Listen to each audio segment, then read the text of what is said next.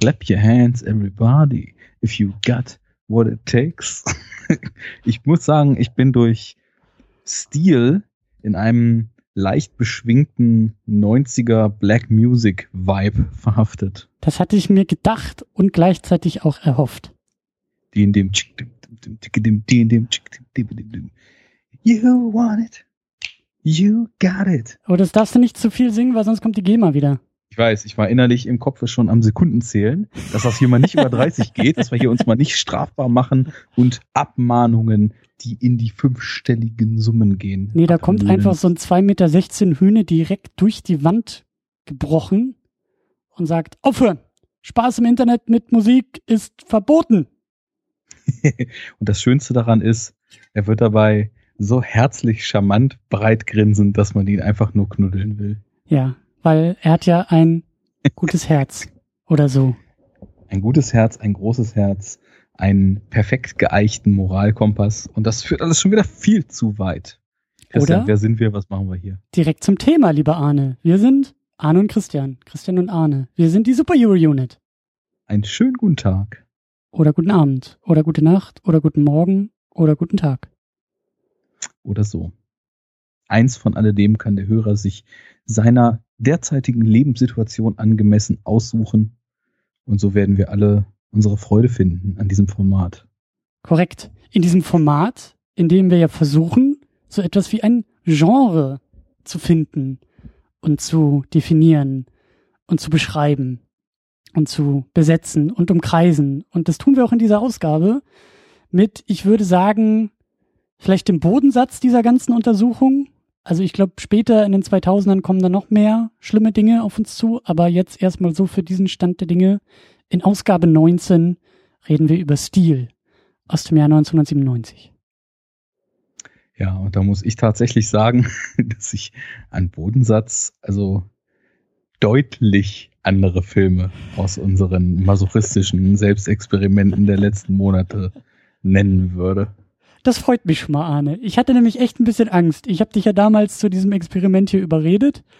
Und ich hatte echt, also gerade in den letzten Ausgaben dachte ich mir, uiuiuiui, dass der mir mal hier nicht irgendwie gleichzeitig die Freundschaft und die Ehe kündigt ja. und dieses ganze Projekt hinschmeißen will, weil wir haben schon echt, wir haben wilde Zeiten hinter uns. Ja, also ich, ich stelle mir Walter Subject vor, wie er ungefähr so vor Batman 3 da sitzt, mit seiner Knarre uns anguckt und sagt, You're entering a world of pain. Mhm. World of pain. Mhm. Aber, aber du sagst, dass wir aus dieser Welt ein bisschen hinaustreten? Das sage ich, ja, tatsächlich. Du also, hattest Spaß. Ich hätte es ja nicht gedacht, beziehungsweise irgendwie schon, weil da muss ich wahrscheinlich so weit ausholen zu sagen, dass ich so Mitte der 90er mit meinen elf, zwölf Jahren, die ich da war, äh, zwei, drei Jahre aktiv sehr viel Basketball gespielt habe. Mhm. Natürlich großer NBA-Fan war und eben auch die Hochzeit von Shaq O'Neal als Basketballer mitgespielt habe. In den schönen Orlando Magic Trikots in schwarz mit dem blauen Magieball drauf. Das war eine große Zeit. Und ähm, ja, manchmal ist es so, da gibt es so Menschen, die findet man einfach grundsympathisch. Und so ist das halt auch bei Shaquille O'Neal gewesen. Ich hatte es, glaube ich, letzte Sendung, ich weiß nicht, ob es noch in der Sendung war oder als wir danach noch so ein bisschen gequakt haben, äh, ja schon angesprochen, dass er ja auch zum Beispiel Hip-Hop gemacht hat. Und der war jetzt auch nicht so gut, aber ich konnte diesen Typen irgendwie so ab, dass ich das trotzdem dann teilweise mal gehört habe. Und deswegen dachte ich mir, also, ja, gut, es kann immer viel schief gehen. Wir haben Spawn gesehen, wir haben Batman und Robin gesehen und das waren wirklich Filme, die ja vielen Leuten auf so eine B-Movie-Weise und hm. durch ihre Naivität und so weiter anscheinend viel Spaß machen. Aber mir nicht. Also ich konnte da wirklich null Unterhaltungswert draus ziehen. Und irgendwie war das jetzt bei Steel ganz anders.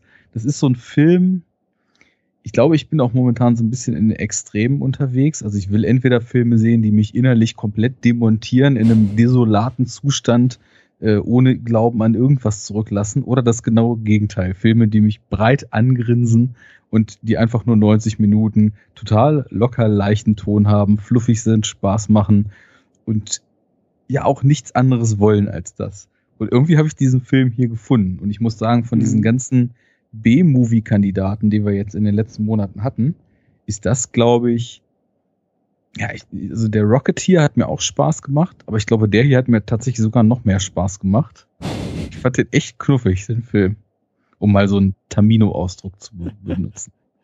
Schön, das freut mich. Da bin ich echt, äh, das überrascht mich ein bisschen, aber ähm, mich selbst auch, ja. Umso besser, umso besser. Äh, über den ganzen Trash-Charakter und wieso, weshalb, warum der vielleicht auch sehr knuffig sein kann, werden wir noch sprechen. Lass uns am Anfang vielleicht ein bisschen äh, einordnen, weil ja. ich mir auch vorstellen kann, dass das jetzt so ein Kandidat ist, den irgendwie wenig Leute auf dem Schirm haben und noch weniger irgendwie geguckt haben. Ähm, ich wollte ihn unbedingt hier besprechen. Das ist für mich auch wieder so eine kleine Bildungslücke. Den hatte ich irgendwie auch jahrelang wusste ich um die Existenz dieses Filmes. Und ich nicht. ja, so und ich wusste, der ist irgendwie nie wirklich erschienen. Also so gerade eben, glaube ich, hier so im Heimkino. Ich glaube, drüben in den USA ist der tatsächlich auch im Kino gelaufen. Und ich wusste immer nur, dass Shaquille O'Neal in einem nach Eisen und Metall aussehenden Gummianzug durch die Gegend rennt und Superheld spielt. Mit Betonung auf nach Aussehenden, nicht Bestehenden. Ja. Also ein, ein Iron Man für ganz, ganz Arme oder so ähnlich. Ähm, aber vielleicht müssen wir auch noch ein bisschen, vielleicht müssen wir sogar noch weiter ausholen. Ähm, also es geht um Stil. Ähm, eine, eine, eine DC-Comic-Figur. Ich habe mich da jetzt auch nicht zu tief nochmal reingekniet, aber soweit ich das verstanden habe, ist das eine Figur, die auch tatsächlich Mitte der 90er erst erfunden wurde. Die ähm, nach, also es gibt ja diese, diese eigentlich schon Trilogie, die im, also als Paperback äh, veröffentlichte Trilogie Oder der Quadrilogie. Quadrilogie? Äh, also erstmal geht's mir um ähm, Death, Death of Superman. Genau. In Und drei dann kommt Akten. ja Funeral, Funeral for a Friend. Genau. Das ist der Dann zweite kommt- Teil. Dann kommt doch Reign of Superman, oder? Nee, wie heißt das? Wo diese vier, vier Typen quasi Genau. versuchen, der neue Superman zu sein. Genau. Also Superman, es war ja auch undenkbar, Mitte der 90er, Superman stirbt. weil Jo. Doomsday und so und ein erbitterter Kampf auf Leben und Tod. Dann gibt es äh, durchaus stimmungsvolle Trauergeschichten, dass irgendwie das komplette DC-Universum um Superman trauert. Und dann im letzten Akt der Wiederauferstehung sozusagen kommt nicht ein Superman zurück, sondern es kommen vier Supermänner zurück. Ähm, ich glaube, lass mich da kurz überlegen, es ist ein Superboy, der irgendwie zurückkommt, als Klon zusammengebastelt. Es kommt, glaube ich, ein Cyborg-Superman aus irgendeinem anderen Labor und sagt, ich bin jetzt der neue Superman. Dann gibt's, glaube ich, irgendwie noch ein drittes Alien oder sonst wie oder sonst was. Und der vierte Kandidat ist auf jeden Fall, ähm, wie heißt der? Ähm, Henry, Henry Irons oder so? Was war Johnny noch? Irons. Johnny Irons, genau. Ähm, ein, ein schwarzer Stahlarbeiter, der sagt, hey, also die Idee dieser, dieser, dieser Geschichte so von wegen, da kommen vier Supermänner zurück, ist halt so die Frage, wer hat eigentlich sozusagen die, äh, das Recht, die Nachfolge von Superman anzutreten. Superman ist ja nun mal weg und das sind alle nicht wirklich die originalen Superman, aber sie wollen sozusagen diese Stelle füllen, diese Lücke füllen.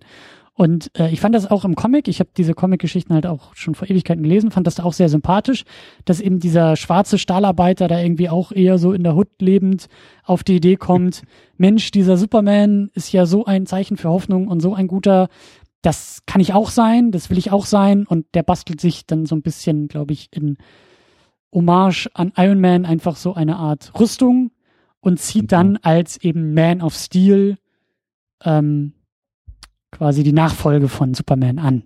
Und Das ist sowieso ganz witzig, weil ich habe es gerade nochmal nachgeguckt. Also es, es heißt tatsächlich Reign of the Superman und mit The Return of Superman wird die Serie dann tatsächlich abgeschlossen. Also zumindest Ja. zählt das bei DC zur Death of Superman Arc Genau. Serie. Genau, also am. Ende, große Spoiler, Superman kommt zurück, denn er war nicht wirklich tot. Er hat sich irgendwie im Jenseits nochmal äh, wiedergefunden und äh, irgendwie kam auf jeden Fall zurück. Da, da, Da könnte man auch schon wieder äh, wouldn't believe it. ja, Spekulation Richtung Justice League machen, ne? Wir haben ja gesehen, der Sarg war ja nun nicht komplett ruhig. am Ende von Batman wie Superman. Ist halt die Frage, ob Henry Cavill auch mit Fukuhila und schwarzem Kostüm zurückkommt. Stil echt, Mitte 90er. Das will ich hoffen. Ja. Also ich muss dazu sagen, ich dachte, oder zumindest, ich habe da nicht groß recherchiert, aber ich meinte mal so aufgeschnappt zu haben, dass dieses Reign of Super of the Superman tatsächlich dann auch die Geburtsstunde von Steel ist. Das meine ich auch, ja.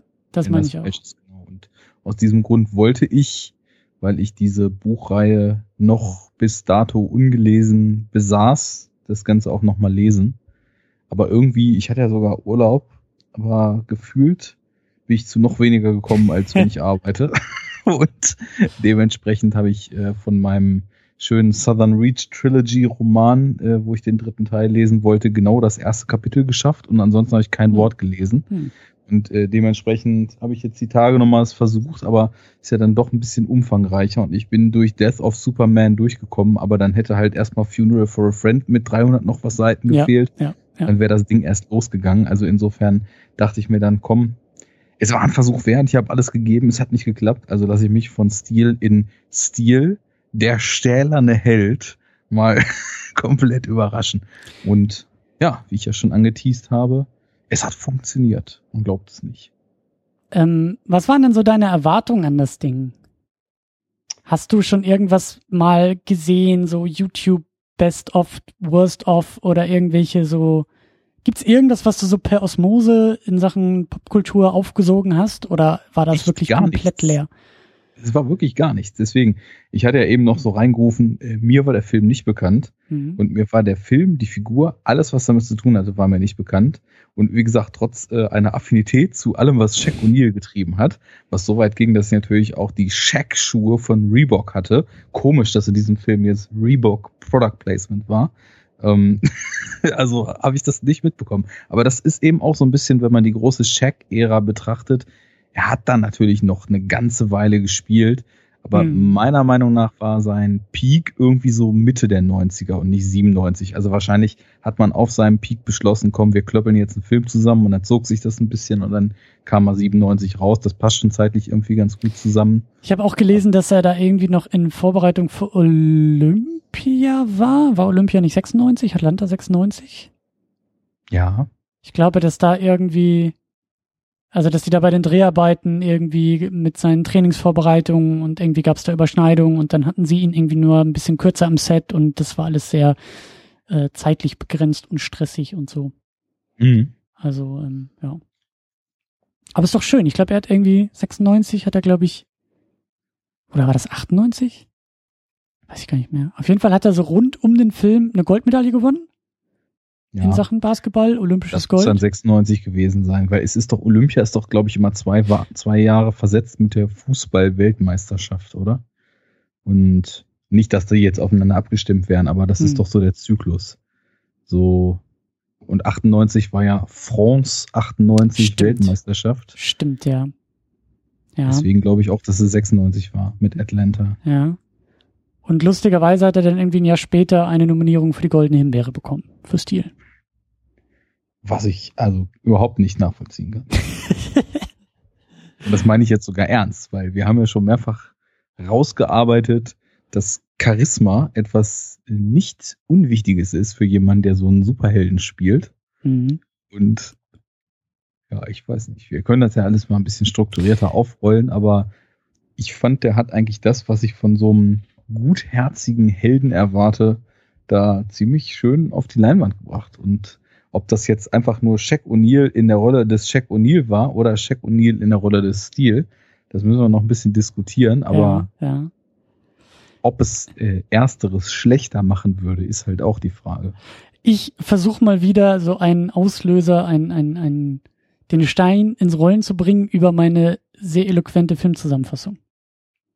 Versuch, Hm. diesmal sind es zwei Sätze geworden. Ich meine, es ist ein außergewöhnlicher Film, da darf ich auch mal die Regeln brechen. Also pass auf.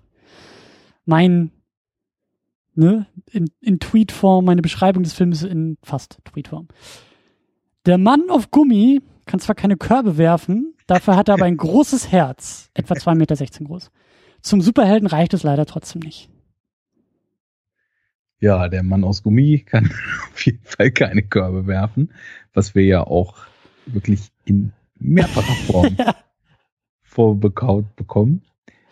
Ob es natürlich nicht zum Superhelden reicht, ich weiß ja nicht.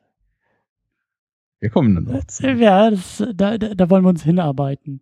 Ähm, lass uns vielleicht auch noch ein wenig ähm, über diesen, also ich finde es sehr kurios, ähm, oder fand es sehr kurios, also die Verfügbarkeit des Filmes. Ich weiß nicht, wie es bei dir ja. war. Ich habe mir den jetzt irgendwie ähm, schön bei Amazon Prime irgendwie ausgeliehen. Prime Video.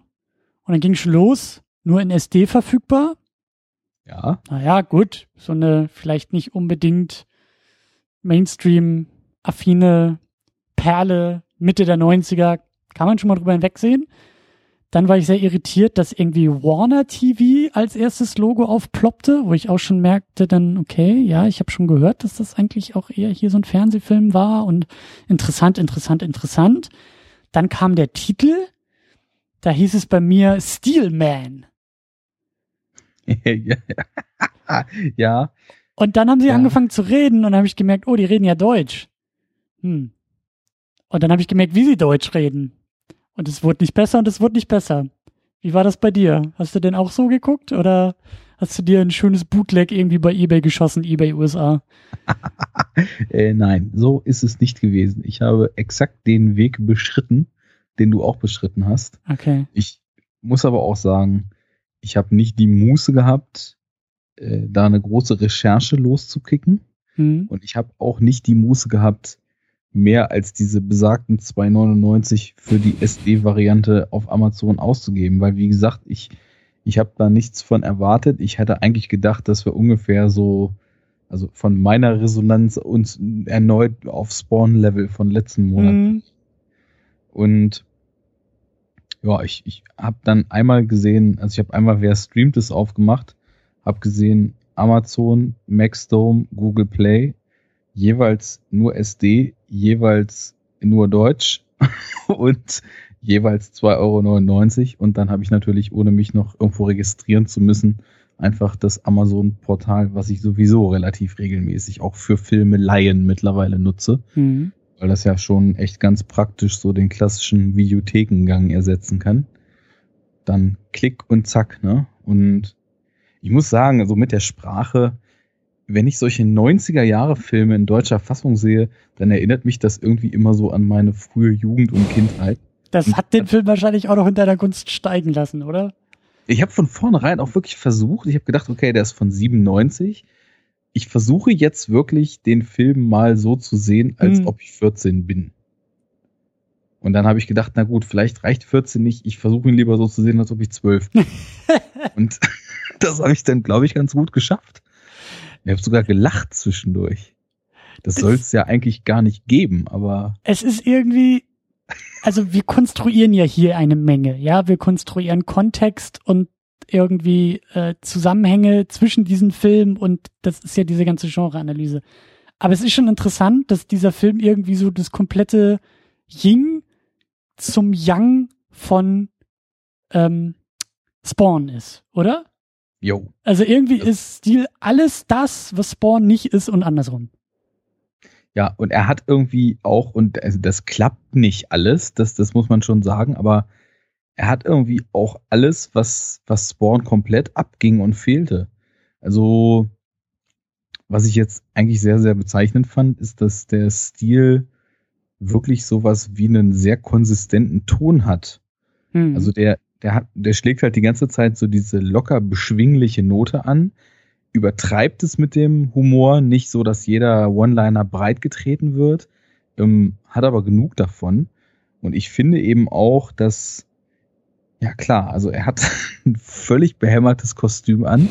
Und das, das hat halt eben auch, naja, ich weiß nicht, ob das komödiantisches Potenzial hat. Es sieht eigentlich nur aus wie so ein missglückter Robocop so drei mhm. Versionen, bevor das Robocop-Kostüm dann in den eigentlichen Film kam. Irgendwie so in der Richtung. Das sieht so ein bisschen so aus wie das, was man vielleicht heutzutage benutzen würde am Set vom Greenscreen, um zu wissen, wie man, also was man ausschneiden muss und den digitalen Robocop da reinkleben muss. Hast Ja. du mal die, irgendwie die, die, die Making-ofs von Episode 1 gesehen, wo der Typ, der im Jar Jar Binks Kostüm durch die Gegend läuft, damit sie halt wussten, wo man hingucken muss und sowas. So sieht das aus, so als ob er Ich musste eigentlich nur so, tatsächlich auch, auch an so einen Motion Capture Anzug denken. ja. Ja, aber davon abgesehen, ähm, das ist irgendwie alles in sich relativ stimmig. Und du hast eigentlich auch, also tonal, genau die Richtung, die man zum Beispiel beim Rocketeer oder auch Hm. beim Film, der mir jetzt nicht so gefallen hat, weil es nicht so mein Ding war, wo ich aber schon erkannt habe, was der eigentlich ganz gut macht beim, beim Phantom. So dieses lockere 90er-Ding, Hm. ähm, ja, der, der einfach nur in der Tradition von solchen 80er Jahre Blockbustern, sage ich mal, äh, überhaupt gar nicht Tiefe haben will, überhaupt gar nicht irgendwie groß was über Gefühlswelten und so weiter erzählen will, sondern einfach nur spaßiges Popcorn-Kino sein. Ein bisschen in Richtung Abenteuer. Ja, irgendwie Oder? auch schon, weil es ist eben auch diese, diese Geschichte, dass jemand sich dann erst gegen, dann für eine Sache entscheidet und die Sachen sich zuspitzen und das, ich glaube, dieser Abenteuer-Vibe, der in Rocketeer und in Phantom drin war, der ist eben auch in Stil so ein bisschen drin. Hm. Das stimmt, ja. Hm. ja und deswegen geht das einem eigentlich, der, der, der guckt sich so locker runter.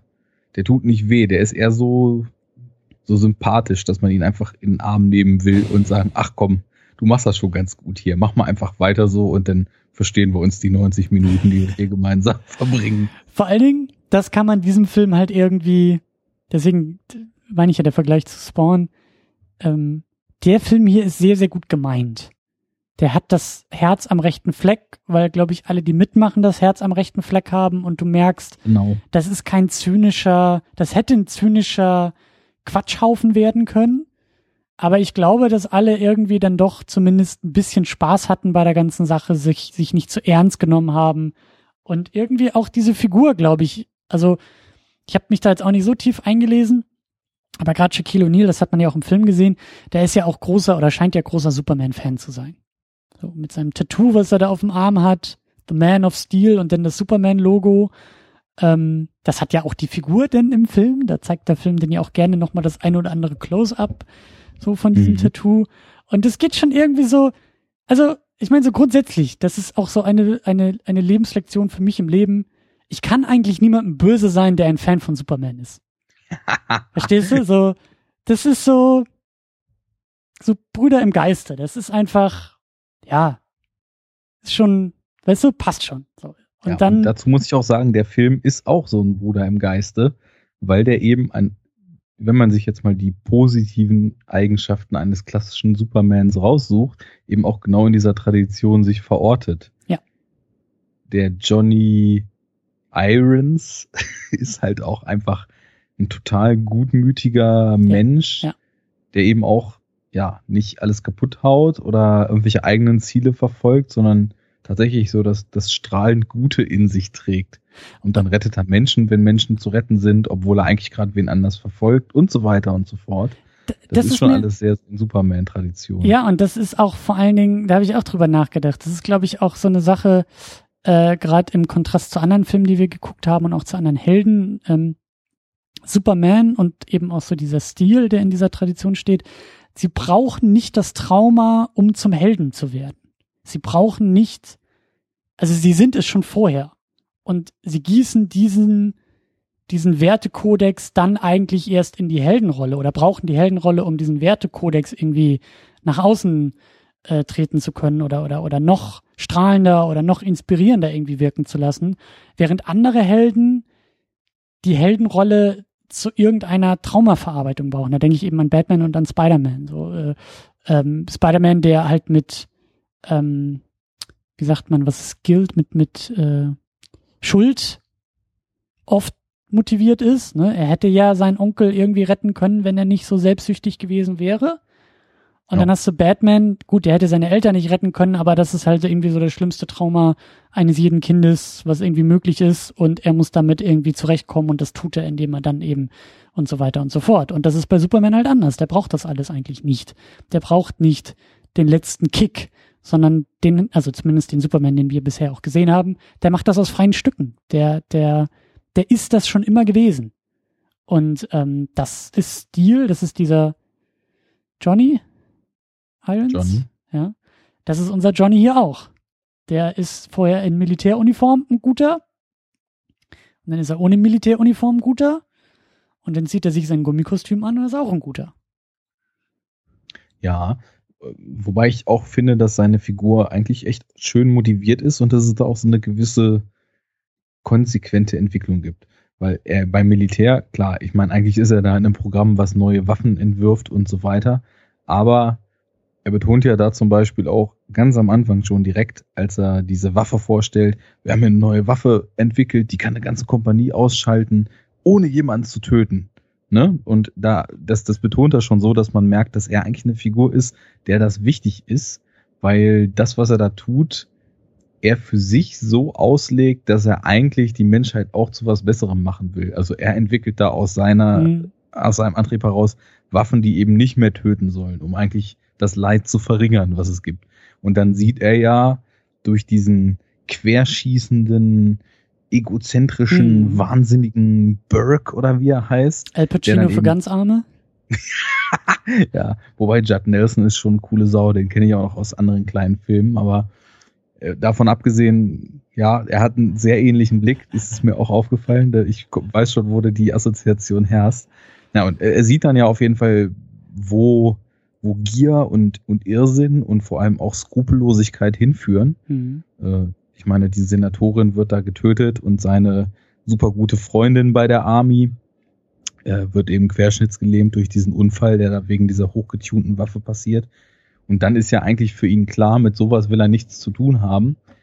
Und diese Erkenntnis wandelt er ja für sein privates Leben dann auch noch um und fängt dann eben an, auf die Suche zu gehen, wie er ja, dass äh, diesen, diesen Irrsinn, den er erlebt hat, verhindern kann, damit insgesamt halt so ganz klassisch in, in äh, Sinne des Genres die Welt ein besserer Ort wird.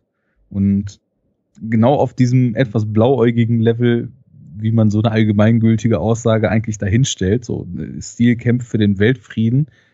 so ist es irgendwie, aber es, ja, es fühlt sich richtig an, dass diese Naivität da eben auch mit drin schwingt. Mhm.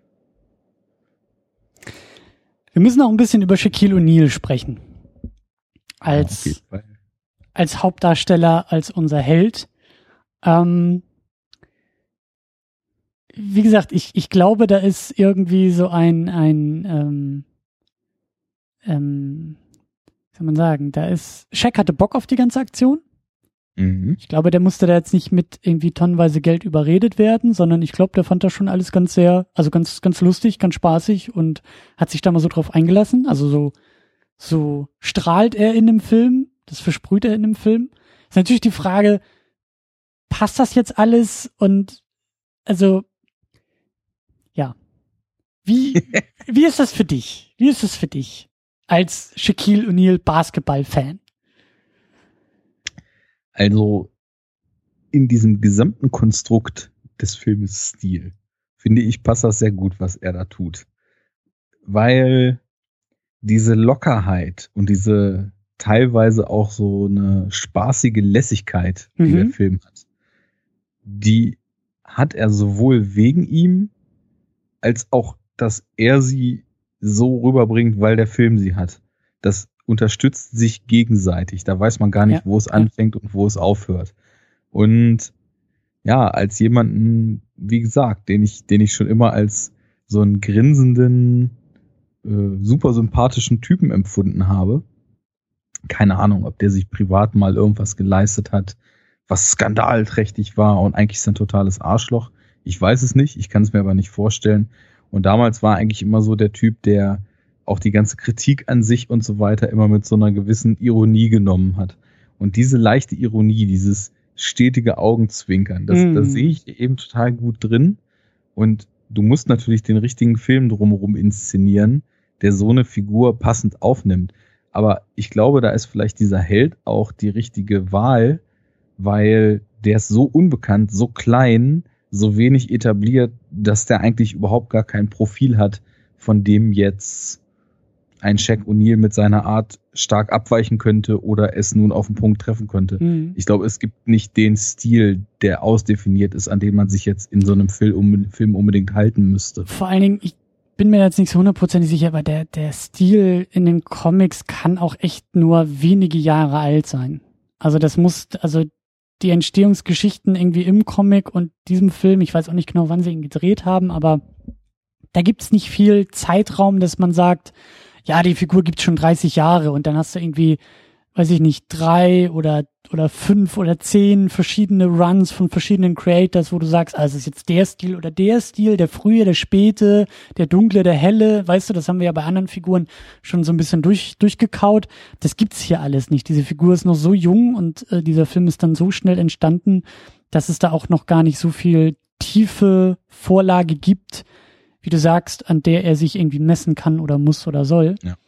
Ich habe aber, also ich, ich, ich weiß, was du meinst. Das ist jetzt keine Kritik an einem Film. Das unterstreicht auch eher ähm, diesen, diesen charmanten, ja, Trash ist auch immer so ein heikler Ausdruck, aber es, es ist so unfreiwillig komisch, sagen wir es mal so. Oder zumindest glaube ich, dass es unfreiwillig komisch ist. Ähm, weil es einfach so kleine Momente gibt, ja. Also Shaquille O'Neal läuft durch diesen Film und ist so mindestens ein ganzer Kopf, wenn nicht sogar zwei größer als alle anderen. Ja, zwei, ja. So das ist einfach schon mal geil in den Einstellungen, dass eigentlich jede Shot-Reverse-Shot von der Gegenseite so gefilmt ist, dass die irgendwie, du denkst, die gucken irgendwie so zehn Meter in die Luft, wenn sie ihn angucken, ja. So. Dann. Ähm, am geilsten war das, da muss ich kurz dazu sagen, am geilsten war das, als er da bei der Polizei identifiziert werden sollte. Und dann steht er halt einfach, das sah aus wie so eine Skyline, die so völlig verschiedene Höhen hat. Und dann ist so ein Typ dazwischen, der halt noch mal einen Kopf groß ist, als größer als die ganzen anderen Kerls. Ja. Dann stehen sie da, er war sehr groß. Hm, nein. Ist es vielleicht die Nummer B? Nein. Der ist es nicht. das ja. war so herrlich. Ja. So, der größte Typ in Los Angeles. Nee, der ist es nicht. ja. Oder ich fand's auch immer so herrlich, wenn er durch Türen gegangen ist, muss er sich immer ducken ja, in genau, der Polizeistation genau, und in diesem in dieser Reha-Klinik und so. Er muss, er muss, er muss sich immer ducken, um durch Türrahmen zu kommen. Ja. Man hat aber auch total gesehen, dass er das halt auch sein ganzes Leben schon so kennt. Ja. Ne? Und ja. deswegen ganz automatisch eben durch Türen so geht, weil Leute, die über zwei Meter sind, halt so durch Türen gehen müssen. Ja. Ja, und ich, ich weiß, was du meinst. Es ist diese Simplizität, die man heute irgendwie kaum noch kennt, weil heute alles zu so einer Überkomplexität getweakt wird auch wenn Stoffe das gar nicht hergeben, weswegen dann irgendwie so der, die Vorgaukelung von Bedeutung ganz oft in totaler Leere zerfasert bei so vielen aktuellen Blockbustern. Aber ja, ob das Trash ist, würde ich nicht sagen. Das, also ich weiß, was du mit dem Begriff meinst, so dieses, ähm, dieses Amüsement aufgrund von etwas unrunden Geschichten da drin, ne? Ich, nehme zum Beispiel auch diesen Moment, als Shaq da irgendwie, also es werden wir auch noch drüber sprechen, diese ganze Gang-Konstellation, Jugendbanden und so, Jugendkultur, die halt auch so herrlich 90er ist und dann halt so eingedeutscht in der Synchro, das ist auch großartig. Aber er rennt da irgendwie in so einen Jugendclub oder sowas oder in so eine Bar, auf jeden Fall spielen sie da irgendwie Billard und Shaquille O'Neal, also Henry Irons, rennt da rein. Oder Johnny Irons, ich verwechsel es immer, aber er rennt da halt rein, in Zivil.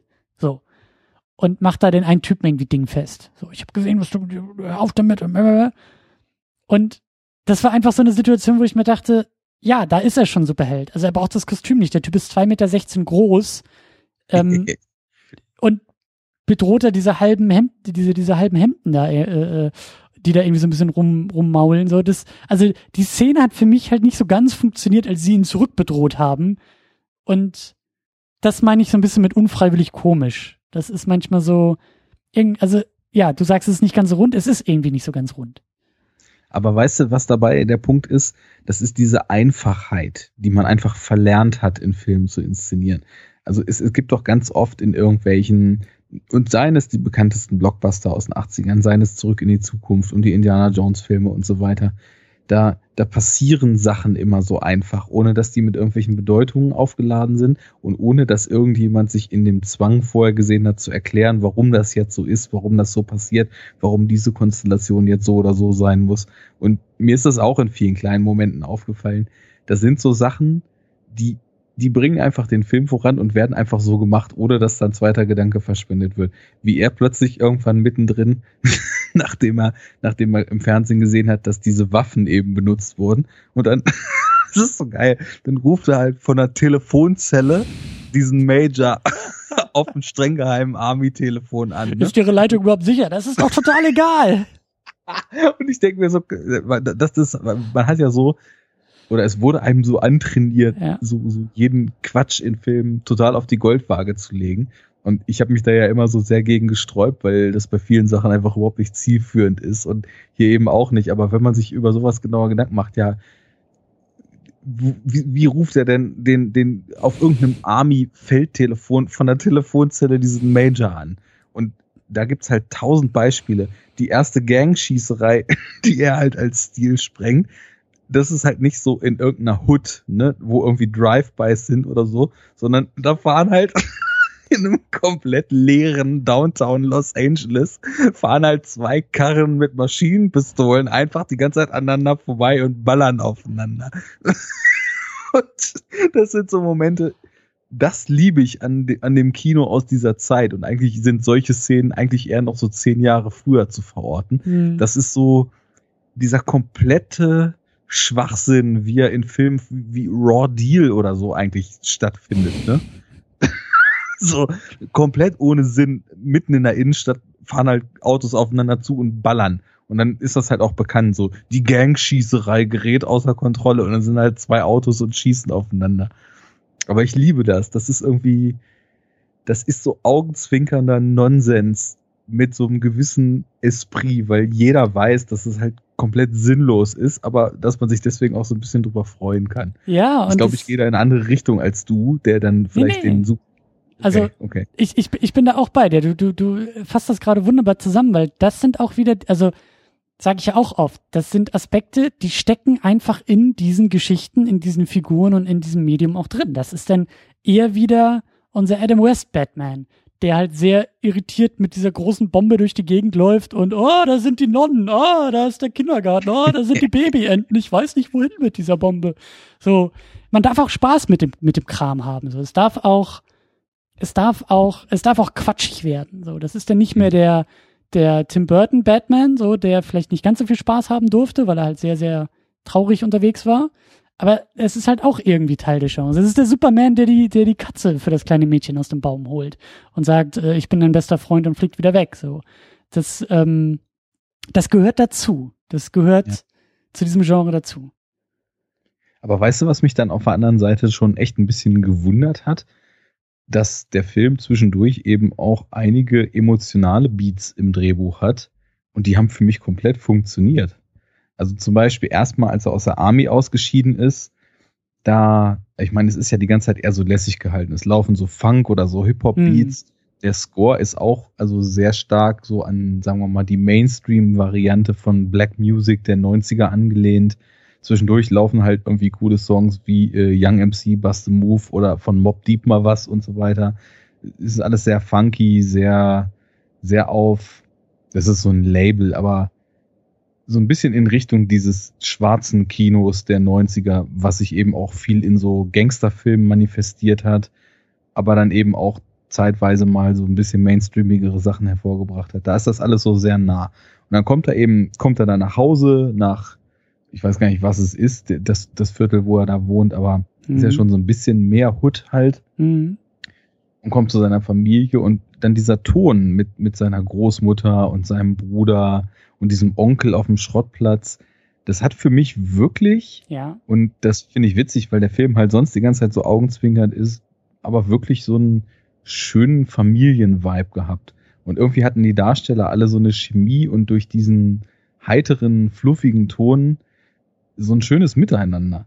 Und dann, da war ich halt voll dabei und habe das echt, also im, in diesem Universum habe ich das gekauft, dass die so eine enge Familie sind, die sich total, total gerne mögen alle und durch dick und dünn gehen würden miteinander.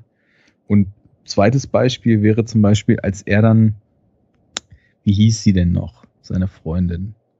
Ähm, Oracle. genau, ich habe mich auch gefragt, da gab es doch diese eine Superheldin im Rollstuhl. Das war Barbara Gordon, glaube ich, die Tochter von, von Habe ich nämlich auch Gordon. dran gedacht, die im Killing Joke, ähm, Batgirl war sie vorher, glaube ich. Und dann irgendwie, genau, Killing Joke war es, glaube ich, dass sie dann irgendwie vom Joker angeschossen, querschnittsgelähmt und dann als Oracle so ähm, Batmans, wie sagt man, nerdige Assistentin. Rechenzentrumschefin. ja, das, ja. Ein bisschen wie, wie Alfred in äh, Batman wie Superman, so die halt dann ja. quasi das Flugzeug steuert und ja. quasi auch so ein, mit der Vogelperspektive, so Supervisor ja. und, und äh, Schlachtplaner mit in einem ist. Naja, also ich, mir war schon auch so der Gedanke recht nah, dass man sich da irgendwo im DC-Universum schon bedient hat mit dieser ähm, am Rechner sitzenden, alles planenden und umsetzenden Frau, die eben im Rollstuhl sitzt. Naja, und als, als nach dem Unfall ein bisschen Zeit vergangen ist und er sie in diesem Retirement, nee, wie heißt es? Es war ja sogar irgendein so Retirement Home für Veteranen. Mhm. Und dann geht, geht die Einstellung schon los, oder die, die Szene mit so einem total kitschigen, sonnendurchfluteten Bild von diesem Retirement Home. Und dann kommt er da rein und sie ist apathisch. Und dann hält er halt eigentlich so eine richtig triefende Motivational Speech. Ja, ja und reißt das Fenster ja, auf und die Sonne flutet rein. Aber irgendwie, ich habe das so gesehen und äh, war fast so ein bisschen gerührt und habe gedacht, ey, er findet einfach die richtigen Worte, er motiviert sie, er ist einfach, er ist einfach ein cooler Typ. Und dann nimmt er sie da mit.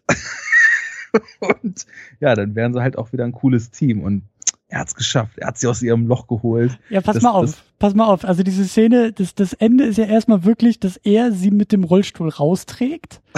Was so, während sie schreit, nein, lass mich runter, was so 20 Jahre später ein bisschen Beigeschmack hat, sagen wir es mal so. Ähm, aber er macht das unter tosendem Applaus des gesamten Veteranenhauses und alle applaudieren hinterher, so, ja, so, wie du sagst, diese Motivational Speech hat bei allen anderen funktioniert und da ist er dann auch schon wieder so als strahlender Held inszeniert, der sie halt zurück ins Leben holt, so. Aus dieser ja, aber auf der anderen Seite, ne, du sagst ja, du sagst ja so, dieses äh, 20 Jahre später wäre das etwas, ich, ich denke nicht, dass du das jetzt irgendwie problematisch findest, was da passiert. Also dafür ist der Film einfach viel zu wenig ernst in seinen Motiven.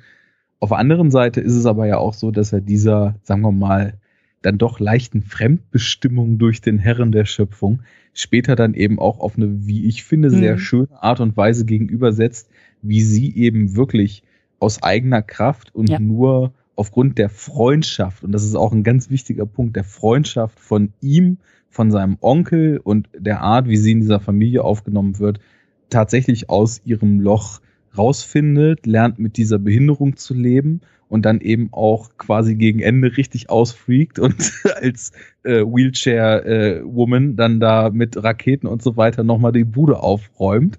Also das, das ist halt schon, wie ich finde, und das, das war auch sowas, wie sie dann da rausfällt und nah am Verzweifeln ist und er hält seinen Onkel zurück, nicht, lass sie. Genau, und genau, genau.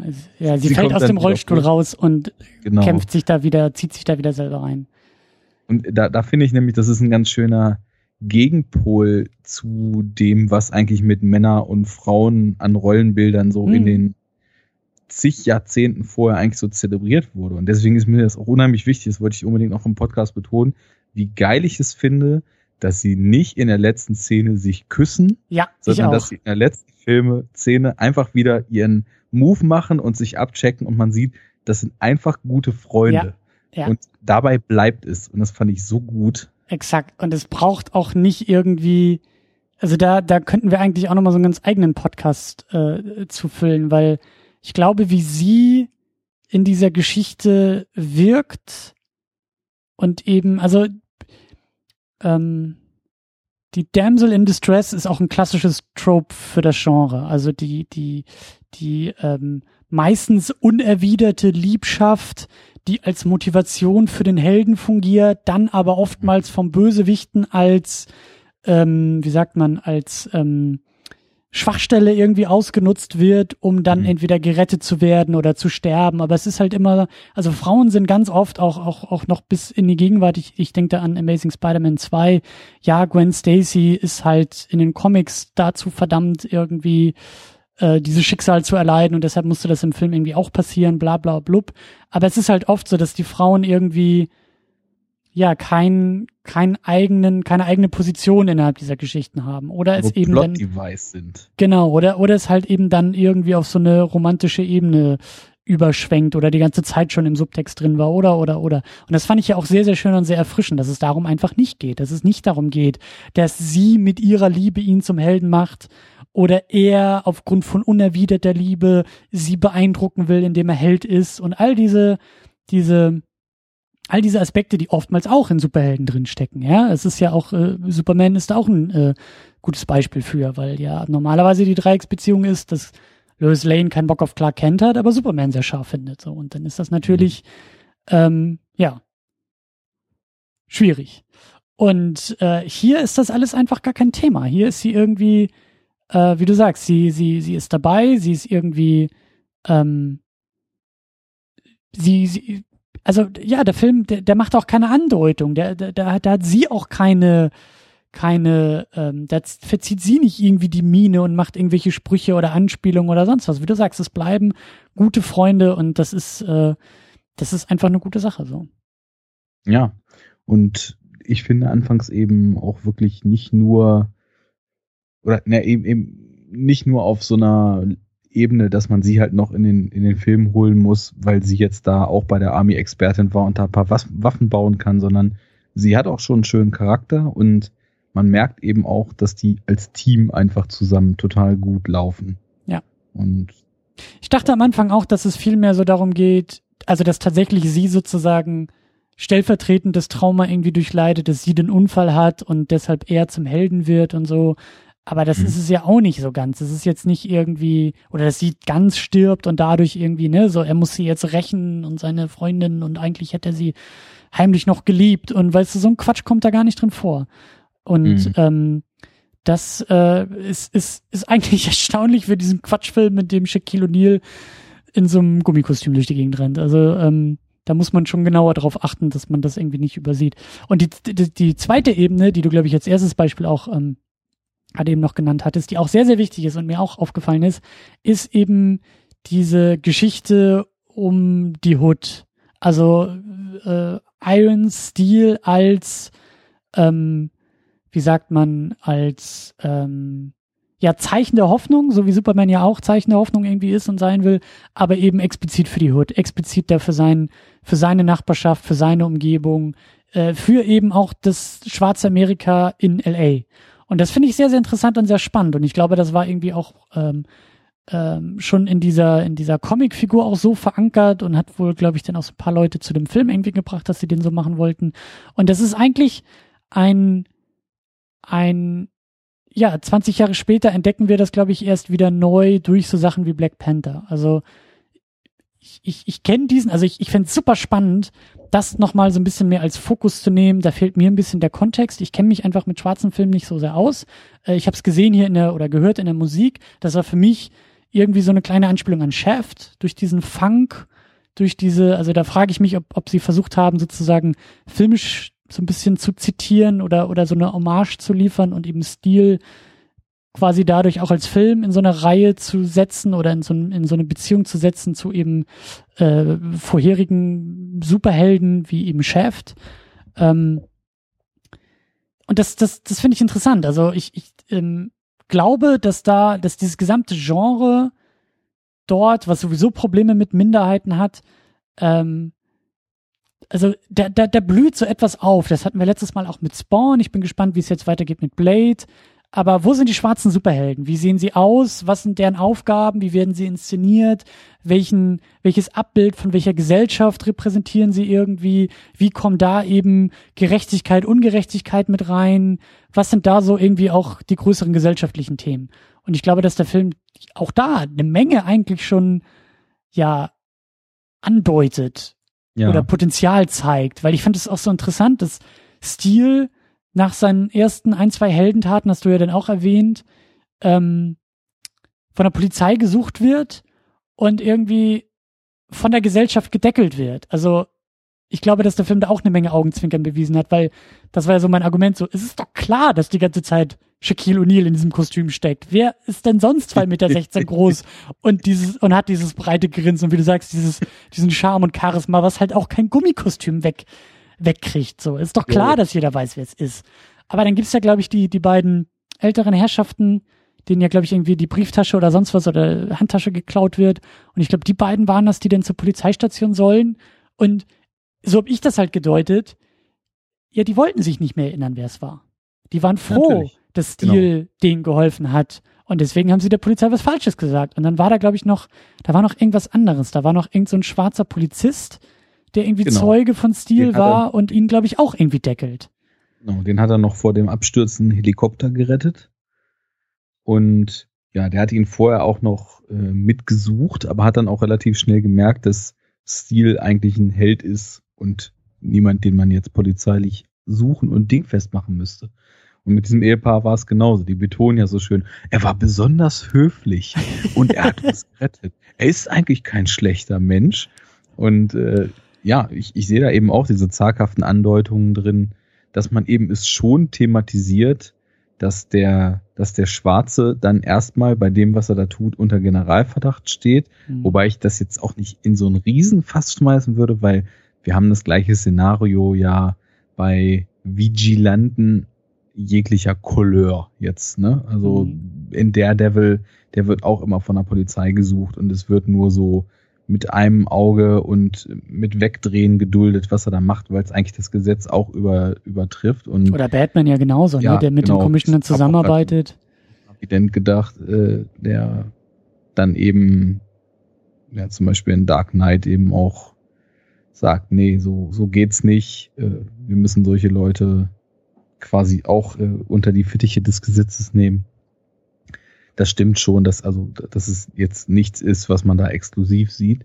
Aber nichtsdestotrotz, ähm, wir haben ja eben dadurch, dass es eben auch in einem kriminellen Milieu so mit den Gangs, was ja auch in den 90ern einfach ist immer noch ein Riesenthema, aber damals war es irgendwie auch so präsent, weil du hast eben gesagt, du, du kennst die Filme nicht so, ich bin da jetzt auch wahrlich kein Experte, aber was ich in den 90ern so mitgekriegt habe an wieder ein dicke Häkchen, ne, schwarz im Kino, also von schwarzen Filmemachern mhm. äh, mit schwarzen Darstellern überwiegend, die eben auch in diesen, in diesen Lebensrealitäten des schwarzen Amerikas gespielt haben.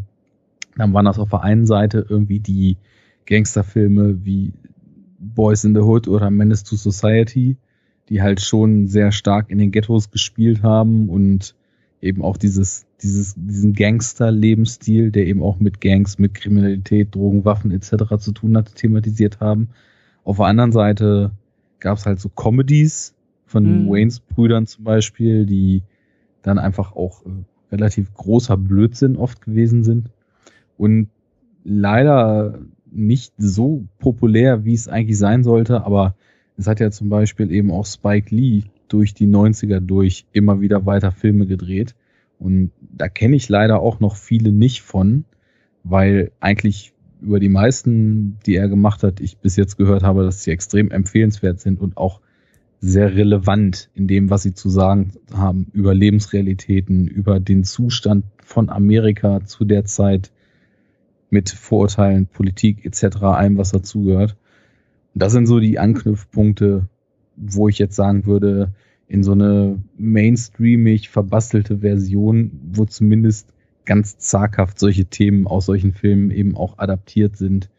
Teilweise nur in Klischees, wie die Gangs, die in unfassbar genialen Outfits in, in ihrem, wie du es gesagt hast, Jugendclub oder was es war, da abhängen mit Augenklappen und ja. geilsten Leder- und Latex-Styles. Das hat, das hat mich so an die Turtles erinnert. Das waren so die, die, die Foot Gang war das irgendwie, die da in den Arcades ja, irgendwie Bier trinkt, Pizza isst und super äh, Videospiele spielt, so. Aber was ich eben merke, der, der Film ist sehr bemüht darum, das eben nicht als die einzig schlechte Seite der USA darzustellen, sondern auf, auf der anderen Seite hast du dann halt eben auch zum Beispiel weiße Verbrecher, die unter anderem dieses alte Ehepaar überfallen, die ja dann von Stil gerettet werden.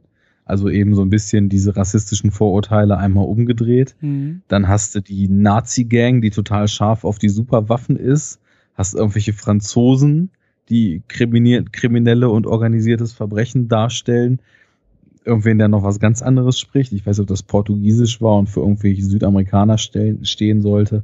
Also du hast halt Kriminalität in dem Film über alle Ethnien gestreut. Und insofern macht er halt eben mit dem schwarzen Held und der sehr breiten Verteilung in seinen Gegenspielern, macht er ja schon die Aussage, dass da eben Farbe in, nicht mehr in dem Sinne eine Rolle spielt. Und dann kommt natürlich auch wieder dieses Thema des weißer Unternehmer beutet irgendwie die Hood aus, so, aber auch so ganz zaghaft mit rein. Also das ist jetzt nichts, was darin ausformuliert wird, aber der Typ mit seinen Arcades, der sich dann irgendwie die Jungs da aus der Neighborhood holt und da für ihn günstig arbeiten lässt, kann man auch noch was rein interpretieren, auch wenn da jetzt, glaube ich, nicht wirklich viel Aussagekraft daraus abzuleiten ist. Hm. Aber ich finde es ein spannendes Thema. Ich glaube schon, dass da das Genre eigentlich noch eine ganze Menge leisten könnte und auch auch ähm, weitere Dimensionen mit reinnehmen kann. Also es muss ja nicht immer nur beim irgendwie äh, ja, es bleibt immer Unterhaltung, keine Frage, aber ähm, da bin ich mal gespannt, wie wir da auch später äh, zu kommen werden. So äh, The Dark Knight macht ja auch jede Menge politische Aussagen, ähm, sehr, sehr versteckt oder sehr, sehr stark unter der Haube, aber es verhandelt halt auch irgendwie äh, damals oder eigentlich immer noch gegenwärtige Politik von irgendwie Ordnung und Chaos und Terrorismus und irgendwie Institutionen und Gesetz und all sowas. Und ähm, ich glaube, das Genre kann eben auch im Kontext von, ja, wie soll man sagen, ja, von, von, von, von Minderheiten gerade in den USA, glaube ich, noch eine ganze Menge leisten. Also gerade wenn man mal so wirklich in die Gegenwart denkt und, und sich so Sachen wie irgendwie Black Lives Matter oder sowas anguckt oder generell Polizeigewalt, das ist natürlich, ähm, also da, da, daran arbeiten sich ja auch schon Filmemacher ab. Sei es jetzt in Dokumentation, sei es jetzt irgendwie in, in Dramen oder sowas. Aber ich glaube, da kann das Superheldengenre auch durchaus was beitragen, weil ja, ähm, du kannst mit diesen, mit diesen mythischen Figuren, mit diesen eigentlich oftmals klaren Verhältnissen kannst du, glaube ich, wunderbar darüber auch Aussagen schaffen. Also ähm, für mich ist es so, ich, ich, ähm, ich finde es ein bisschen schade. Ich, ich finde es ich find's sehr interessant, was Marvel momentan mit seinen ganzen Helden macht. Ja, da wird irgendwie, da, da, also ich kenne das auch nur so aus Entfernung. Ich habe die ganzen Comics jetzt nicht so sehr gelesen, aber ich finde es ich find's mutig und interessant, dass sie da ja, glaube ich, echt alle möglichen Ethnien und, und Geschlechter irgendwie durcheinander werfen. Dann ist Thor eine Frau, dann ist irgendwie Hulk, glaube ich, ein Asiate und das wird irgendwie ständig, in diesen Reboots wird eben auch, ähm, wird mehr gemacht, als jetzt einfach nur die Geschichte auf Null zu setzen, sondern sie wird oftmals in einen anderen Kontext gesetzt. Und ich wünsche mir schon seit Ewigkeiten, ich weiß nicht, ob es das gibt, es gibt es vielleicht, vielleicht auch nicht, aber ich wünsche mir schon seit Ewigkeiten einfach mal Superman als Nicht-Weißen ausformuliert. Ja, Superman ist die ultimative äh, Migrantengeschichte. Ja, der, der, das kleine Baby, das eben von einem anderen Planeten, aber von außerhalb kommt und eben sozusagen in die USA aufgenommen wird. Über diese Erziehung, über die Eltern, Kansas, das ist ja, das sind ja alles sehr, sehr starke Klischees. Und deshalb steht er ja für Truth, Justice and the American Way. Und das American Way ist ja auch sehr, sehr wichtig dabei. So, aber was passiert mit der Figur, wenn sie halt eben nicht weiß ist? Ja, also hm. gleiche, gleiche Bedingungen, ja, so wie jetzt eben, also ich frage mich, wie, wie sich ein schwarzer Superman anfühlen würde, weil du kannst nicht automatisch die gleiche, also du kannst die gleiche Geschichte erzählen. Sie würde sich, glaube ich, aber schon anders anfühlen und die Sache durchaus interessanter machen, weil es, weil, also klar kennt, ist als weiße Mittel- oder Oberschicht äh, in der Mitte der Gesellschaft. Ja, und Superman genauso. Aber was passiert, wenn es halt eben ein Clark Kent ist, der tatsächlich in der Hood äh, erstmal über die Runden kommen muss, um dann als Superman vielleicht eben nicht ganz so wohlwollend von der Gesellschaft angeguckt zu werden, sondern tatsächlich mit Klischees konfrontiert zu werden. So, das finde ich halt total spannend, da mal da mal in diesen Geschichten irgendwie rumzuwühlen und mal rumzuwerkeln. Und ich weiß nicht, ob DC das irgendwie schon mal gemacht hat. Ich weiß, sie haben ihn mal in die Sowjetunion irgendwie geschickt, aber da war immer noch irgendwie der weiße strahlende Superheld. ähm, ja. ne? Und es sind dann auch wieder andere andere Aussagen, die da natürlich getroffen werden, aber äh, ich würde mir wünschen, dass da mit Superman ähm, mal ja so ein bisschen wilder erzählt wird. Dass der, also es, es heißt ja immer, oh, der ist so, Superman ist so unnahbar und so unverständlich und, und, und ne, ist ja so, so, ähm, kein Mensch kann sich mit ihm identifizieren, aber ja, dann macht mal, also dann, dann macht mal in die Richtung was so und, und erzähl da mal ein bisschen, gerne auch ein bisschen politischer und, und richte damit dann wieder auch Fragen an den ursprünglichen Mythos. Ja, guck, was kannst du wegnehmen und ne? verändern ne? und äh, was bleibt erhalten. So. Da kannst du so viel machen. Also politisch, soziopolitisch, äh, alles Mögliche. Eigentlich lassen sich da total mega spannende Konflikte draus ableiten, wo du eigentlich fast aus diesen Figuren dann auch Stories machen kannst, die, die, glaube ich, unheimlich erwachsen dann sein werden. Du kannst Superman in, in ein Umfeld stranden lassen auf der Erde, in dem es ihm fast unmöglich ist, aufgrund des Wertekodex, der ihn umgibt, überhaupt ja. diese Heldwerdung durchzumachen und, und, und. Also äh, von als Schwarzen irgendwo in den Vororten von Los Angeles über zig Möglichkeiten, die man da irgendwie hat. Also ich, ich glaube, der Erzählfreude sind da keine Grenzen gesetzt und ich bin mal gespannt, wie sich das so entwickelt, weil wie du sagst, die aktuellen Entwicklungen so in den derzeit laufenden Marvel-Serien, die sind schon durchaus vielversprechend und äh, ja, was da an Diversität so aufgefahren wird, und was sich auch getraut wird, also ich, ich, sie, sie fangen ja langsam an, immer gleiche alteingebrachte Figuren auch mal plötzlich in einem neuen Spin zu verpacken, wie Captain America, der jetzt vor mhm. anderthalb Jahren erstmalig dann Sowjetspion war, wo quasi das ganze Konstrukt einmal so demontiert wird, was ja auch dazu geführt hat, dass der Autor, der das geschrieben hat, von irgendwelchen kompletten Nationalismus-Spacken äh, erstmal Morddrohungen gekriegt hat und so weiter, ne? Mhm. Weil ja das Monument der USA jetzt angegriffen wurde. Anderes Thema. Also kann man schon viel machen. Und um zu Stil zurückzukommen, ähm, so wild ist es hier nicht, aber wir haben eben dann doch mal ein ganz anderes Umfeld. Und nach Spawn eines wo nicht einfach nur ein schwarzer Schauspieler spielt und fertig, mhm. sondern eins, wo eben auch das Umfeld so ein bisschen ja deutlicher eingezogen ist und auch was mit dem Umfeld und der Lebensrealität der Personen gemacht wird, die eben anders ist als bei einer weißen Mittelstandsfamilie. Er muss ja schließlich ins Stahlwerk, um da feinste 90er Jahre Hot Boys und Hot Chicks schwitzend im Stahlberg Bilder zu evozieren. Also ich habe mich auf jeden Fall direkt an das Marky Mark Musikvideo Good Vibrations erinnert. Da merkt man die vier Jahre, die wir auseinander sind. ja, als auf MTV noch Musikclips kam. Da sieht man nämlich, glaube ich, auch in einem Schwarz-Weiß-Video Marky Mark im Stahlwerk den Hammer schwingen und in, in runtergekrempelter Latzhose die Funken sprühen lassen. ja, ja. Und äh, Shaq äh, ist ja auch vor allem so geil. Er, er ist ja nicht nur die ganze Zeit ordentlich am Stahl kippen, sondern es laufen ja halt auch immer so komplett sinnlos einfach so zwei mega heiße Chicks durch, die so, so Alibi-Mappen haben, auf denen sie sich irgendwas aufschreiben und ihren Helm und ihm dann immer so hinterher schmachten, so, hier, der große Neue, ne? das ist schon gut. Ja. Naja, was ich zum Film noch sagen wollte, und da bin ich mal gespannt, weil ich bin ja jemand, der auf dem Gebiet jetzt nicht unbedingt mit dem besten Riecher ausgestattet ist.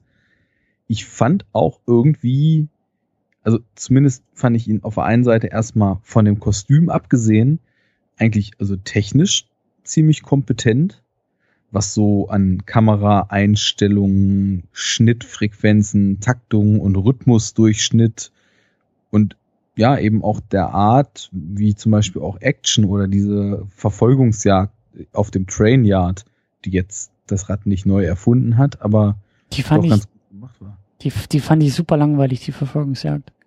Also da, ja, das hat für mich irgendwie nicht so ganz gezündet. Da war nicht wirklich Action angesagt. Das war nicht wirklich, es hatte keinen, keinen, keinen Drang nach vorne. Das war mir zu, zu ruhig irgendwie.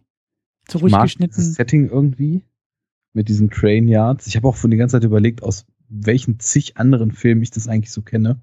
Aber ich glaube, mehr würde ich es dann auch bei der Motorradverfolgungsjagd und bei den anderen Action-Szenen irgendwie so nochmal betonen, dass für das Level, auf dem er da agiert, ich eigentlich fand, dass die relativ kompetent gemacht waren. Mega spannend, nicht, aber so inszenatorisch und handwerklich, also schon solide. Ja, ich glaube, das ist, ich, ich habe echt so das Gefühl, dass dieser Film so eine Identitätskrise hat, weil ich müsste mich da auch noch mal mehr einlesen, aber ich, das ist eigentlich ein ganz okayer Fernsehfilm.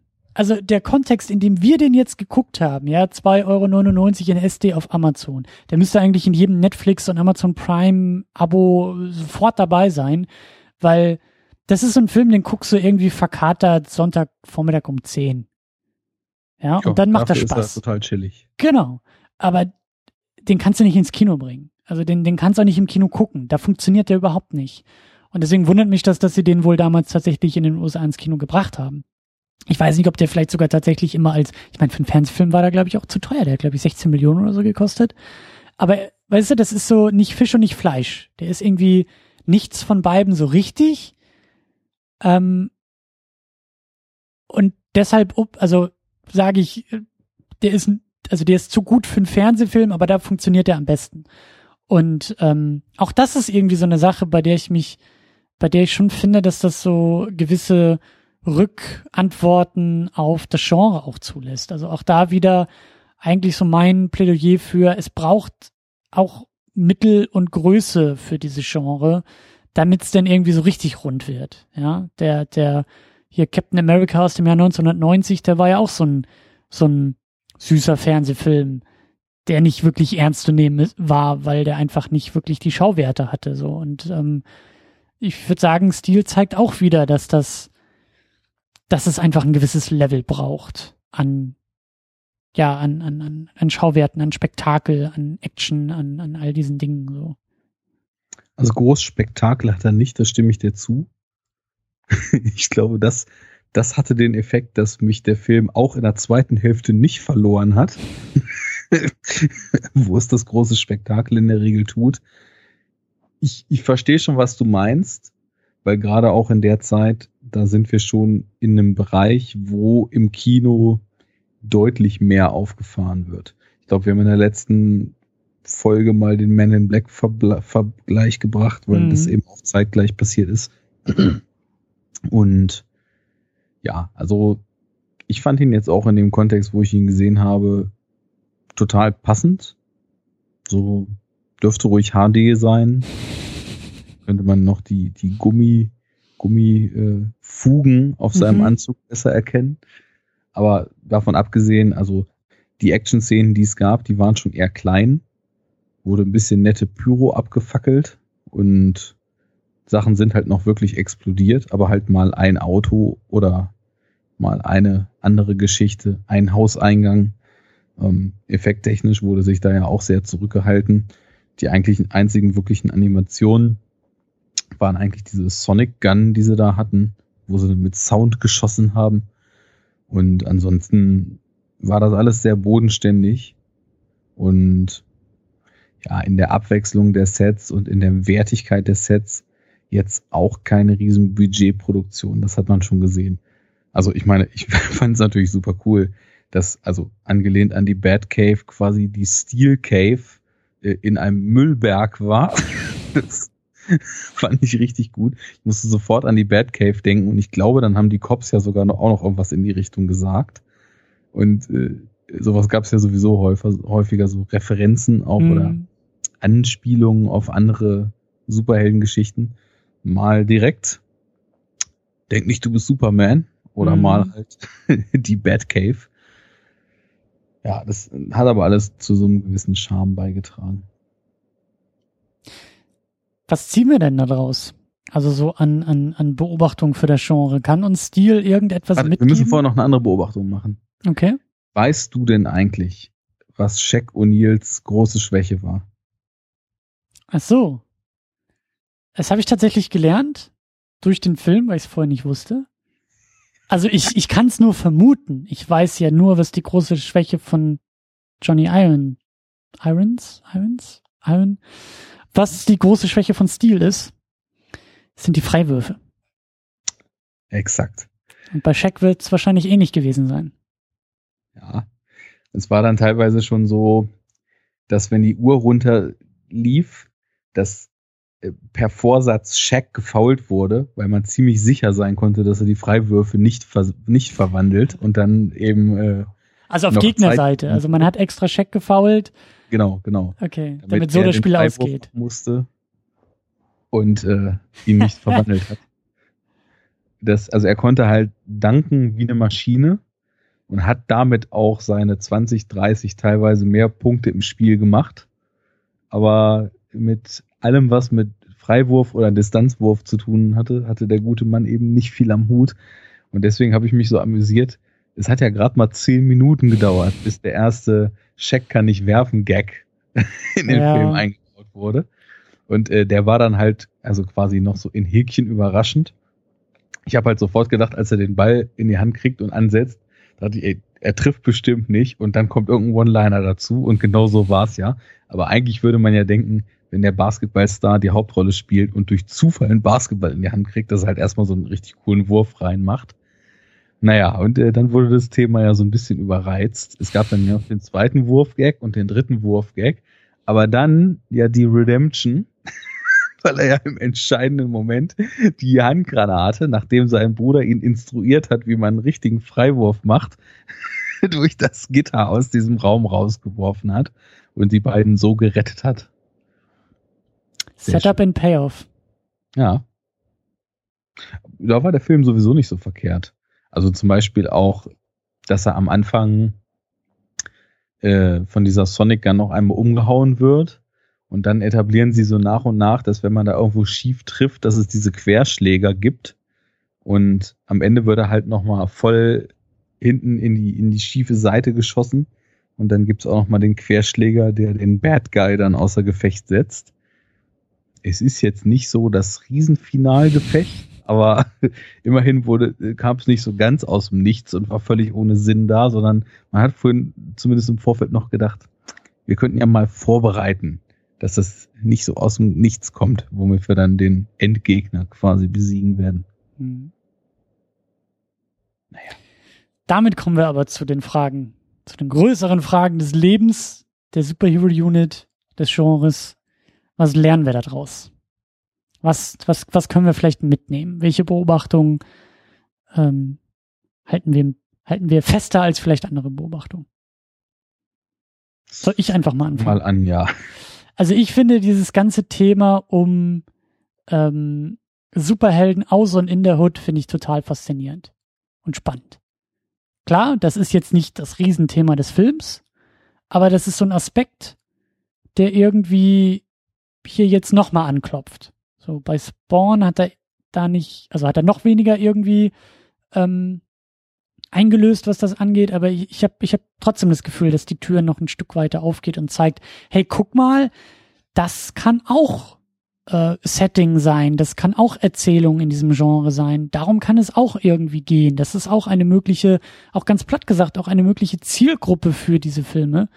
Ähm, da sehe ich eine Menge Potenzial, da bin ich echt gespannt, ähm, was und ob weitere Filme da irgendwie ähm, uns was erzählen, was zeigen können. So. Mhm. Es ist sehr offen gehalten, weil ich das, ich, ich, ich kann das selber nicht beantworten, ähm, weil mir da, glaube ich, echt auch ein paar, ein paar weitere Filme irgendwie in dem Genre fehlen. Aber ich, ich hoffe, dass wir das irgendwie, dass mir das immer mal wieder einfällt, bei anderen Filmen darauf vielleicht irgendwie wieder zurückzukommen. Ja, ist auf jeden Fall ja auch was, was wir eben im Vorfeld nicht oft oder eigentlich gar nicht so richtig gesehen haben und was jetzt so verstärkt dann eben auftritt. Und da wird die nächste Folge auf jeden Fall auch nochmal spannend. Hm, das kann ich mir vorstellen, ja. Ich habe Blade noch nicht gesehen, aber.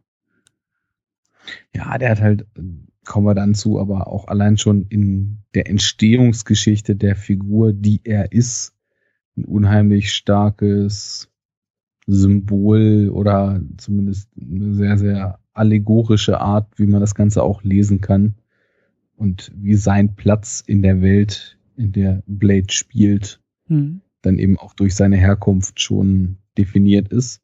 Also das wird auf jeden Fall nochmal cool. Ich habe ja letztens irgendwann schon mal gesagt, ich habe ein bisschen Schiss, weil ich den früher so mochte und so lange nicht gesehen habe.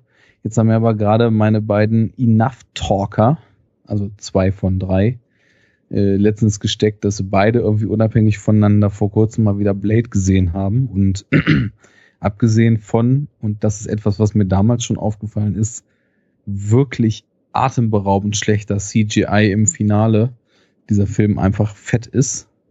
Und das hat mir ein bisschen Hoffnung gegeben. Mhm. naja, aber äh, da kommen wir dann später zu.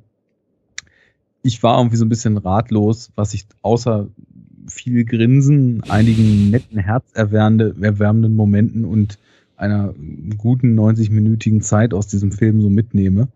Ich glaube, diese Aufweitung des Genres, des Sujets, des was auch immer, auf äh, verschiedene Herkünfte, verschiedene Gesellschaftsgruppen, verschiedene Ethnien, das ist schon ein sehr, sehr zentraler Punkt, den ich da jetzt reinlesen würde. Was ich auch so ein bisschen mitnehme, ist, man tut sich, glaube ich, einen Gefallen, Superhelden auch mal anzugehen, die quasi überhaupt noch gar kein bekanntes Profil haben, mhm. weil man mehr oder weniger frei ist zu tun oder zu lassen, was man möchte. Da gibt's dann vielleicht drei, vier Hardcore-Fans, die sich um ihren Helden betrogen fühlen. Aber ansonsten kommt man eigentlich ganz gut auf Zack. Und was ich auch noch mitnehme, dass doch vieles, was gewisse Superhelden tun, in anderer Form schon mal da war und äh, wir jetzt an dem Punkt sind, wo wir, glaube ich, das erste Mal eine Figur haben, die einfach nur ein Mash-up aus irgendwelchen bestehenden anderen Comicfiguren ist. Mhm weil Iron Man gab es schon auf Marvel-Seite Jahrzehnte. Er hat halt diesen Eisenanzug. Mhm. Seine, seine ganzen Gimmicks, die er so mit hat, die sind alle irgendwie in Richtung Batman. Auch seine Cave ist in Richtung Batman. Er selbst tritt ja zumindest in dieser Comicform die Nachfolge von Superman an. Ja, und hat auch so den Wertekodex mhm. von Superman und diese Güte von Superman. Ja, also er ist schon nicht so eigenständig, aber das machen halt andere Faktoren dann wieder wett. Aber ansonsten, ich weiß nicht, was ich mitnehme. Ich fand, also ich glaube, ich nehme mit, dass die kleinen 90er Jahre Filme scheinbar nicht alle scheiße. Auch 97 ging es. Trotz Spawn und Batman und Robin. Aber ich bin da, ich bin da irgendwie auch, ich, weiß noch nicht, weil Batman und Robin war irgendwie nervig. Also irgendwie nervig ist ja nett ausgedrückt. Ja, aber ich frage mich die ganze Zeit. Ähm, ich habe mich jetzt auch ein bisschen von dir überzeugen lassen, so den Charme des Filmes vielleicht ein bisschen höher zu ähm, sehen als jetzt die Mängel ähm, kritisieren zu wollen. So, da, ich, ich glaube, da bin ich auf der Wellenlänge bin ich irgendwie bei dir. Aber ich frage mich dann im zweiten Schritt, ja, aber was macht der Film denn? Also wo kommt das her? Warum funktioniert, warum gibt es hier dieses, diesen Charme und dieses irgendwie, so würde ich es halt formulieren, dieses unfreiwillig komische und diese Lockerheit und warum kann man den irgendwie, warum, warum, warum nehmen wir den so wahr und Batman und Robin fanden wir echt nervig und Spawn fanden, oder ich zumindest auch, teilweise echt nervig. So. Ja, weil Batman und Robin und Spawn beide auf ihre ganz eigene Art und Weise totale Overdose geliefert haben. Ist es das? Haben die sich zu ernst genommen auch noch dabei? Also Spawn, der hat sich ja 100% ernst genommen. Ja. Der wollte ja also wirklich richtig schön kantiges, düsteres, hm. ultraschweres, äh, horrormäßig angehauchtes, was auch immer Kino sein. Mit Hölle und allem drum und dran ich weiß auch nicht, was, was Batman und Robin wollte oder nicht wollte. Ich glaube, Batman und Robin hat mir so wenig gefallen, weil ich das Gefühl hatte, es gibt überhaupt gar keine Daseinsberechtigung mm. in diesem Film. Mm. Der existiert einfach nur noch, damit es einen vierten Teil gibt. Und sonst habe ich da überhaupt gar keine Dringlichkeit drin gesehen. Mm, da fehlte komplett das Herz. Ne? Hier merkt man, da gibt's irgendwie noch Herzblut bei der Sache. Genau, das ist einfach, das ist, das ist keine Geschichte, die jetzt unbedingt erzählt werden musste, mhm. aber das ist eine Variante einer gängigen Geschichte, die so auf jeden Fall das Recht hat, erzählt zu werden. Weil sie so einfach in vielen Tönen ja eben trifft. Und das reicht mir dann auch hin. Mhm. Deswegen, das ist jetzt auf keinen Fall die Neuerfindung des Rades oder sehr, ein sehr eigenständiger oder herausragender Kandidat, sondern es ist einfach ein netter Film. Bin ich ganz froh, dass es davon auch einfach welche gibt. Ich habe das Gefühl, damit versuchst du schon die nächste Frage eigentlich zu umgehen, weil du, glaube ich, gar nicht in der Lage bist, dich darauf festzulegen. Aber gehört Ja, der doch. Film jetzt in den Kanon? Ist das ein Superheldenfilm für diese Genre, für diesen Genre-Kontext oder, oder nicht? Ich finde schon. Also ich finde, wenn man jetzt sagt, das, was er da tut, das ist nicht super heldig, dann müsste man das zum Beispiel auch den Origin Stories von Batman mit seinen ersten Abenteuern auch absprechen. Gut. Also auf inhaltlicher Ebene bin ich bei dir. Da bin ich bei dir. Aber Das Die Greater Inszenierung- er schon. Hm? ich, ich, Also, ja, es, es mangelt halt irgendwie an der Inszenierung, es mangelt, mangelt irgendwie an der Filmproduktion, es mangelt irgendwie am, an Schauwerten, es mangelt, also, das ist dann eher so diese, das sind dann eher technische Faktoren und nicht inhaltliche Faktoren. mhm. Aber wollen wir, kann man die so, muss man die so hochhängen? Ich weiß es nicht. ich auch nicht. Hm. Wieder unser konsequentes Maybe, ne? Hm. Andererseits, andererseits fände ich das irgendwie auch ganz charmant, den da mit reinzunehmen. Ja, ich auch. Weil es ist ja nun nicht so, dass Stil wirklich nur am Küchentisch sitzt und mit seinen Gegenübern die Konflikte ausdiskutiert, sondern der schmeißt sich ja schon in die Sache. Es gibt Verfolgungsjagden, es gibt Explosionen, es gibt Kämpfe, es gibt kreative Gadgets und Gimmicks. Ich finde, das passt schon. Und irgendwie, die, das Sympathische ist ja auch das Unzulängliche dabei. Ja, und Ja. irgendwie muss das auch in dieser ganzen Genre-Kiste, finde ich, so mit reinkommen. Also wir können nicht nur die, es, darum geht's uns ja auch nicht, oder mir zumindest nicht. Es geht nicht darum, die besten Filme zu sammeln und ähm, also jetzt zu krasse Qualitätsmaßstäbe irgendwie anzusetzen, sondern schon auch ein, ein, ein Spektrum aufzumachen, ein, ein, ein, ein breites Feld irgendwie aufzustellen. Und irgendwie ist es dann doch ganz sympathisch, da so, einen- so einen Exoten drin zu haben, den du nicht auf DVD kaufen kannst, der irgendwie den Sprung über den Teich, ja, auf der anderen Seite des Teichs war er noch irgendwie im großen Kino, hier ist er dann nur noch im ganz kleinen Kino und in SD-Qualität verfügbar. Ähm, das ist halt irgendwie auch, ja. Ja. Ich würde den da auch gern mit reinnehmen. Lass uns, ich, lass uns äh, den mal damit reinnehmen. Das ist, glaube ich, das ist schon. Wir sind uns einig, das ist kein, kein Meilenstein, das ist kein, kein, ähm, kein, wie sagt man, kein, kein Leitbild oder Leuchtbild, Leuchtfeuer, kein Leuchtturm in diesem ganzen Genre. Ja. Der, glaube ich, auch nichts irgendwie weiter äh, beeinflussen wird in der Zukunft innerhalb dieser Genre-Untersuchung aber er ist halt da und er ist skurril und ähm, vielleicht auch durch diese ganze äh, Hood-Geschichte will ich den vielleicht auch ein bisschen da drin haben. So, um auch zu zeigen, um da vielleicht auch diese Unzulänglichkeit mitzunehmen und zu sagen, ja, da, da funkelt schon mal der erste Held irgendwie in diesem Milieu auf, aber es ist, es ist halt immer noch kein guter Film oder kein, kein, weißt du, so, der ist immer noch nicht auf der gleichen Stufe wie eben ein Batman, ein Superman, ein Spider-Man oder die X-Men nachher. Da, da ist noch eine ganze Menge Luft nach oben, so. Das auf jeden Fall, aber das ist ja jetzt auch nichts Verwerfliches. Ja. Echte Fans können Stil übrigens für 3,30 Euro auf VHS-Kassette erwerben.